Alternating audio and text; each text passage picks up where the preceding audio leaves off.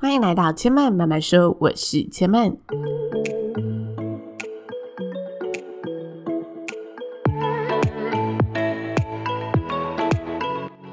目前频道在 Apple Podcast、Spotify、KKBox 以及 Google Podcast 都听得到。喜欢的朋友欢迎帮千嫚订阅并留言评论，让更多人可以认识千嫚慢慢说喽。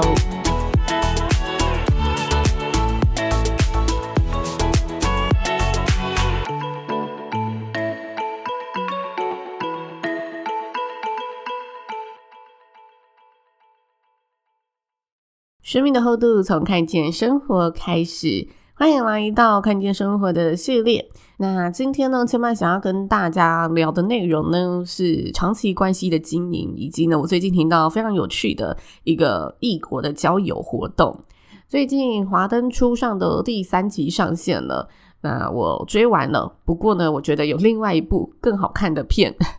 它还没有到完结篇，然后也是最近才上线的片，是一部呢讲述女孩友情的韩剧。那里面有三个单身的好闺蜜，她们在三十九岁迈入四十岁时所遇到的人事物，所以这出剧名呢其实就叫三九。那整部片的节奏和叙事方式啊，我觉得是一种非常舒服、平缓的路线。第一集呢，它的开场就以好友的告别式为开头，然后接着搭配旁白叙述，讲述着这三位认识超过二十年的单身好姐妹，这个情谊呢，已经跟家人一般的深厚。那如何参与陪伴彼此度过这个三九到四十的这一年，度过这一路走来的日常？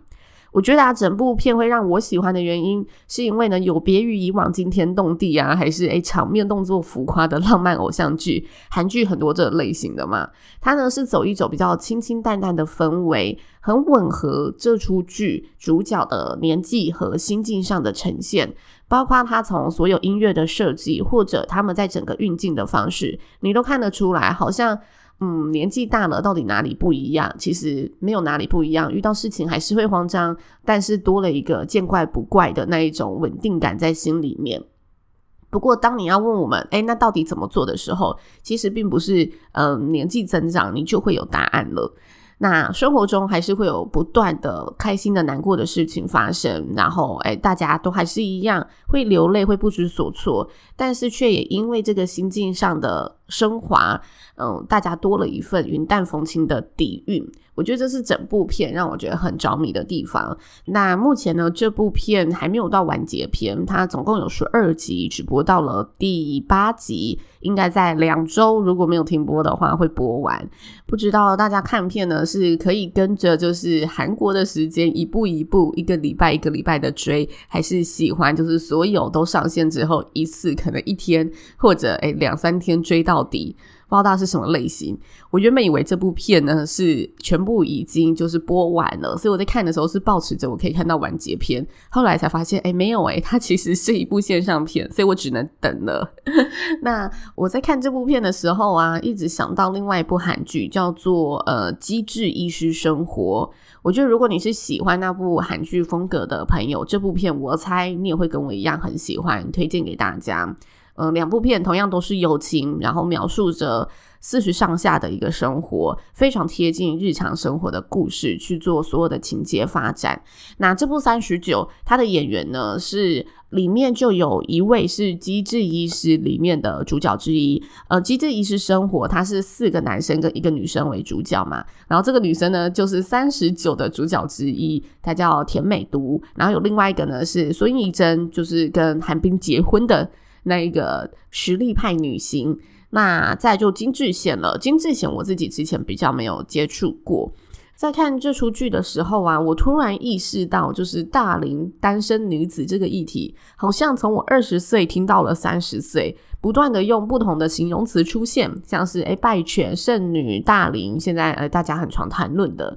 其实从词汇的演变看来啊。我认为啦，大家呢越来越不用负面的定义来看待单身未婚的女子，这一点我觉得是挺好的。就是时代与大家尊重的意识水平是越来越高了。其实这也跟社会趋势有很紧密的关联，因为现在大龄的单身男女的确比例是越来越高，大家都越来越晚婚嘛。虽然心境上的多少还是会冒出那种不安跟慌张感，但是我觉得现在就是诶，大龄的单身男女越来越知道自己想要的关系，相信自己是值得的。所以当这一份信念跟价值意识是越来越抬头的，就不会觉得哦，这是要自卑的。我不是败犬，我不是剩女啊，我只是在寻找我要的那个人。我身旁有个朋友啊，他因为自己单身，所以他就很常关注各种交友的相亲资讯。最近呢，我就听到一个很有趣的相亲活动，想说在节目上呢来跟大家分享我听到的趣闻。现在有很多的那种联谊社嘛，要么就是你缴会费，然后他把你依照条件找到吻合条件的人，相约在一个可能包厢，然后让你们去里面聊聊天。但那是健康的场所啦，就是在交易。嗯，公司里面的包厢，那也有很多的交易活动嘛，像是大家相约出游认识啊，还是有各种客制化的设计活动，让你有更深的机会进一步的去认识异性。活动可能几个小时，也可能是一整天的出游，就大家呢其实需要特别空下时间去做这件事情的。那呢，他就跟我说，有个餐厅的交友活动，他在座位上呢设计了餐桌的隔板，就很像那种疫情期间大家去用餐的时候，所有座位都变成单人座了，你的呃左右两旁跟前方都有隔板隔起来。但是呢，这个交友活动是这前面的隔板它其实是会打开的，它有开关设计的，所以在你用餐的时候呢。隔板的对面，他会随机帮你安排异性入座，然后到某个时间点呢，所有人的隔板就会打开，就是在你用餐用到一半的时候，那隔板会打开，它让你们交流聊聊天。但如果你觉得呢，哎，聊不起劲了，不想聊了，你就可以把隔板关下来，继续回复到一个人用餐的状态。我那时候一听到想到这个画面，我觉得诶，好有趣哦，好想去玩玩看哦。而且它主打就是你不用花费一整天的时间，你只要有一顿午餐的时间或一顿晚餐的时间，想要多嗯、利用时间来认识朋友，你就可以来我这里用餐。反正都是随机的嘛，你也可以交个朋友。然后单身去的人就不用害怕尴尬太久，因为有时候那种联谊活动，朋友会想要找另外的朋友去，就希望自己有个伴。但其实如果你是可以单人用餐的，你就可以去参加这个活动。然后，诶，如果真的真的感受到就是话不投机半句多的时刻，你就可以呢自由决定按下开关斩乱麻，当那个评审老师的感觉。如果台湾有相同的活动，你会去吗？我自己觉得啦，我会蛮想去尝试看看的。我其实也蛮好奇，会不会有人在那一瞬间真的有一见钟情的情愫？一定有些人现在听到会觉得会有点荒唐，就是你可能是彻底的不相信一见钟情的人。但是呢，我个人呢是蛮相信世界上有一见钟情的。什么是一见钟情？我的定义就是你第一眼看到他就想要进一步的跟他发展成男女关系。就是想要进一步的把他视为我的另外一半，你就是会有个莫名的吸引力被对方吸引，然后有点动情。那为什么我认为世界上是存在一见钟情的呢？因为我的婚礼主持本业常听到各式各样的相遇故事，那里面我就有听过真的一见钟情的爱情。像我最近呢遇到一组新人，他们的爱情故事呢就是男生对女生一见钟情。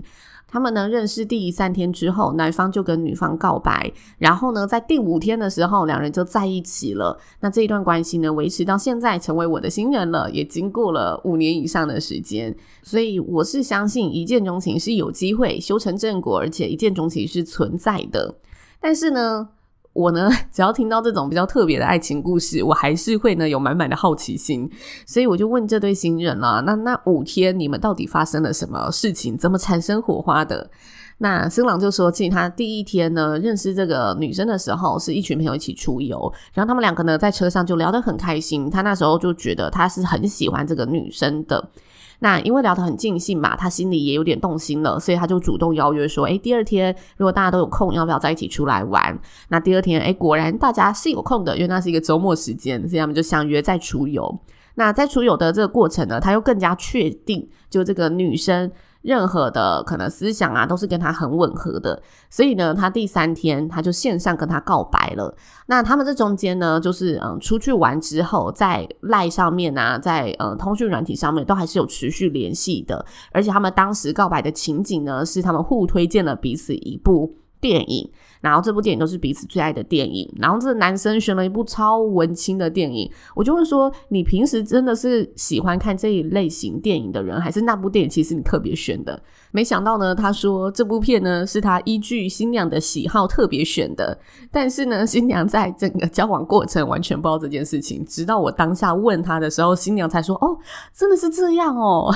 ”我就觉得很有趣，他就说，其实他那个时候就很确定他自己要出动攻击了，所以他做的每一步，他都是心里有盘算过的。那他们互相推荐给彼此的片，其实都是在刻画爱情，所以呢，他们就在远端各自的家，自己看着呃彼此推荐的电影，然后呢，新郎就在赖上面告白，就是在他们诶互相交换剧情的时候，问对方看到哪里的时候，那女生其实第一时间是觉得太突然了，因为这个男生毕竟也才认识三天，他就说，我觉得我们需要当面聊聊。所以他们就相约了第五天见面，然后这一天见面呢，他们从晚上的，我记得他们说六点多开始聊天，然后聊到了快十一点多。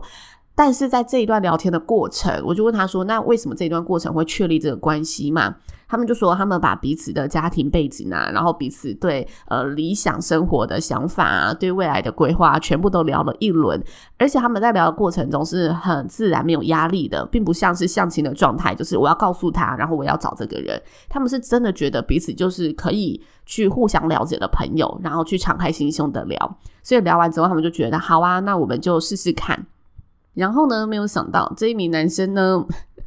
在跟这个女生交往一个月之后，就跟这个女生求婚了。那当然，女生就是觉得太快了嘛，所以他们现在交往快五年才结婚。那我就又问这个男生啦，为什么你会觉得才认识他一个月，他就是你确定的伴侣？那中间你认定的点是什么？他给了我一个我觉得很完整的答案。他说呢，我在他身上可以很明显的感受到他懂我。他愿意花时间了解我，而且他可以很明确的知道我下个动作会是什么。他能理解我说出来的话，其实里面的意思是什么，我为什么会这么说，我背后说的原因。我们在交往一个月的时候，我就深刻的感受到，我要把握住这一位聪明又懂我的女人。我必须声明，我真的没有修饰，就是他讲出来的任何一句话。就我觉得这一段话完整的很像是电视剧的台词了，但他其实呢完全没有要就是放闪光的意思，他就是真的发自内心的在跟你分享他看到的东西是什么。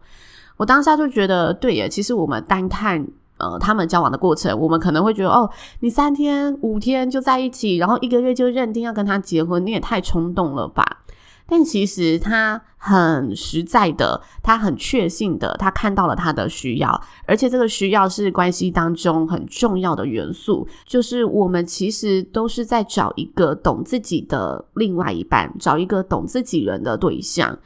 呃，毕竟另外一半懂你，你在生活当中才有更多的事物可以跟他分享，而且你的分享是没有压力、没有负担的。他懂你的语言，然后懂你的心思，愿意花时间跟你沟通，愿意进一步的了解你，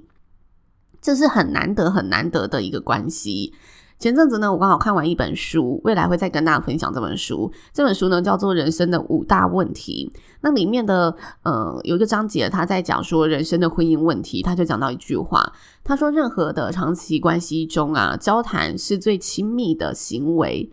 我自己呢就非常认同这句话。我觉得把这句话延伸到，无论是亲情、友情、爱情，还是我们看到就是非常甜蜜的老夫老妻，大家在一段长期关系的经营里面，到最后不一定会有就是一直都是很亲密的肉体行为，但是两人却可以因为呃彼此的交谈，让彼此的心感到更加的靠近，更加的满足，然后让这段长期的关系是更健康的。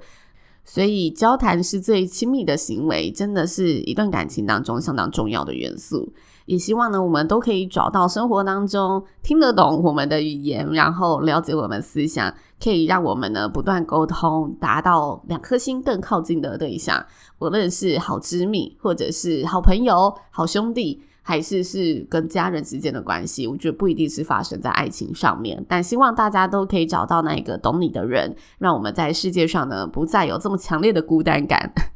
好，以上就是千曼今天的分享喽，希望大家会喜欢。千曼慢慢说，今天就说到这里了，也邀请大家下次再来听我说喽，拜拜。